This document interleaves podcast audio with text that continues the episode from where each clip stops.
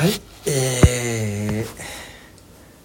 ー、なんかスシローのね、えー、ここに損害賠償6000万以上ね請求されてますけども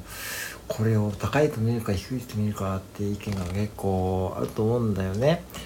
あのー、まあねぶっちゃけ僕は妥当だと思うけどもとはいえですよ。じゃあこれが支払いの能力があるかというとそれはないに決まってますよ。一般家庭が6000万円以上のねその損害賠償なんで、まあ、それもスシロー分かってやってると思うんでまあ見せしみだと思うんだけどもうーんなんかこういうのが一回ちょっと通っちゃうと判例としてですね今日本って判例ですよいわゆる裁判所で使われるこう判例っていうのがあって要は過去にあった成功事例ですねいわゆるね。それをもとに判決下されることが非常に多いんでこれが一回こうまかり通っちゃうとおそらく今後のこういったこうねネット上の事件がこういうふうに、あ、一個のこう基準ね要はその損害賠償6000万円っていうボーダーラインができるわけですよね。うん、となった時にじゃあこれが果たして抑止力があるかっていうことを考えた時に僕はねそんなないと思います。なぜかというと結局ねこれもねなんかこう忘れちゃうんですよね人間って。ななんかそのもう忘れてますね多分皆さんね。スシロー何そんなあったっけって思わ思いません、うん、なんか日々こうねロシアがうんたらかんだとかさその大谷翔平がうんたらかんだとかさ市川猿之助なんだろうとかさ広末涼がうんたらかんだとかさそんなどうでもいいことに振り回されていくわけですよね我々ね。うん、でまあスシロー事件もどうでもいいっちゃどうでもいいかもしれんだけどもとはいえやっぱしこうね金額的に見ると大きいわけですよね。うん、でこれから知らない間にこうねこう僕らの知らないところでこの判決がね通ってしまうとですねこういうことできた時にじゃあね忘れた頃にまたこんな同じようなことが事件が起きるわけですね。うん、もうこれはね、うん、歴史は繰り返すじゃないけどもね、うん、起きますよねっててかもう起きてるしね。でそういう時にじゃあ今度ねさ例えば当事者に判決が下ってじゃあ過去にスシロー事件があってそして6000万円ですね判例があったらじゃああなたにも6000万円以上の損害賠償をね、えー、下しますっていう結論になりありえますよね。そういう国です日本って。そういう裁判やるんですね、うん、でそこでこういくらこう控訴しようが上告しようがですねもうこれはひっくり返れないと思うんですよね。だから本当にこう忘れた頃にやってくると。いうことでございますので、だからなくならないということです。だからいくらこう、金額をそういうふうに高く設定してもですね、やっぱり人間っていうのは忘れてしまう生き物なんで、まあ、ぶっちゃけそんなにね、なくならないよ。もうね、で、ツイッターとか見るともう簡単には動画とか上げれますよね。うん、で、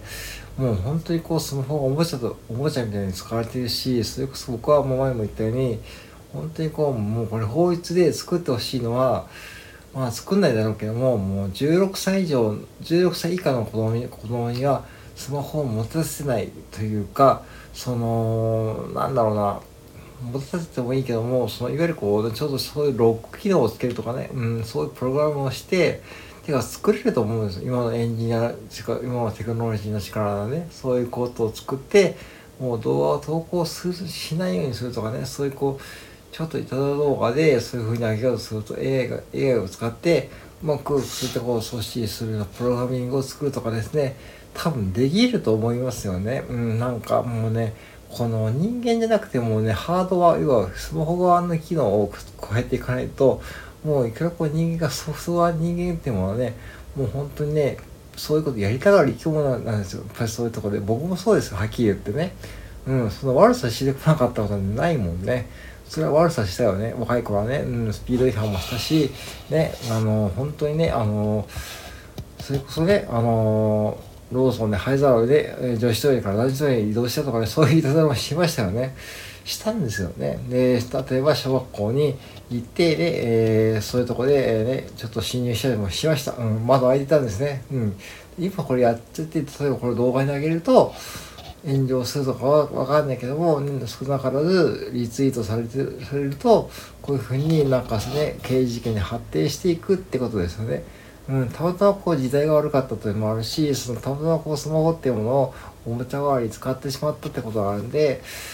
それはねまあ6000万円がさ妥当かどうかは別としてもうそういう時代に生きてしまったこうなんかこうツケというかそういう意味ですよねだから便利便利さゆえの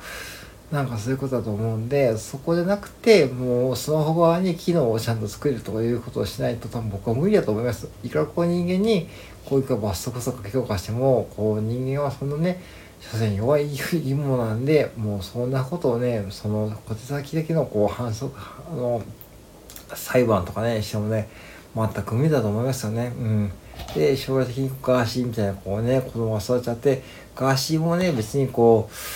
あの、今ねなんか逮捕されていろいろ取り調べてますけども多分彼もねそんなこう自分からねそんなあんなことをね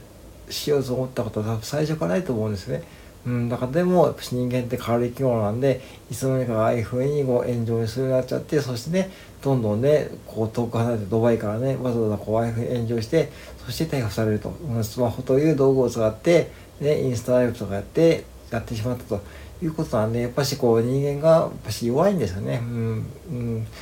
みんな同じだと思いますよ。うん。だってそんな完璧な人だっていないんですもん。多分のこう次元になっただけで、悪いことしてますよね、うん、してるはずだしそんなねそんなしてない人なんでその成人空襲みたいな人いないと思うよね、うん、だからこそぱしそういう風で今後もその6,000万円以上のねまあ反則を食らって本当に支払うとなった段階で多分自己破産とかしてもねおそらく自己破産ってのは取らないと思うしそして今後じゃあ家族がね一生かかって6000万円払っていてもねじゃあ1年間ないくら払えばいいかって話ですよね単純にね。うん、何年間債だっていうふうに考えて、ね、例えば1年間で100万払っても60年かかるわけですよね単純に最低ね。うん、最低ですよ60年だよ。だから今のね高校生のその本人が70代になるおじいちゃんになるまでね払い続けるそのしかも毎年100万円ですよそんなことできるわけないんだけどもでもそれをやろうとしていることはやっぱりスシローはもうプライドがあるんでそこはもうねこれは僕はもう判決下っちゃうと思いますうんだからある意味こう時代が分かったと思うしもう彼もですね本当にこう反省をしてかどうか分かんないけどもとにかく人間は弱い生き物なんでこうなんかいかこうね判決をね、えー、してですねいかこう高額な賠償請求をしてもおそらく僕はまたねもういたちごっこで出ると思うんで。うん、やっぱしね、これからもスマホ自体をどんどん改良していくとかね、していった方が僕はいいと思いました。はい。えー、皆さんどうもありがとうございました。以上です。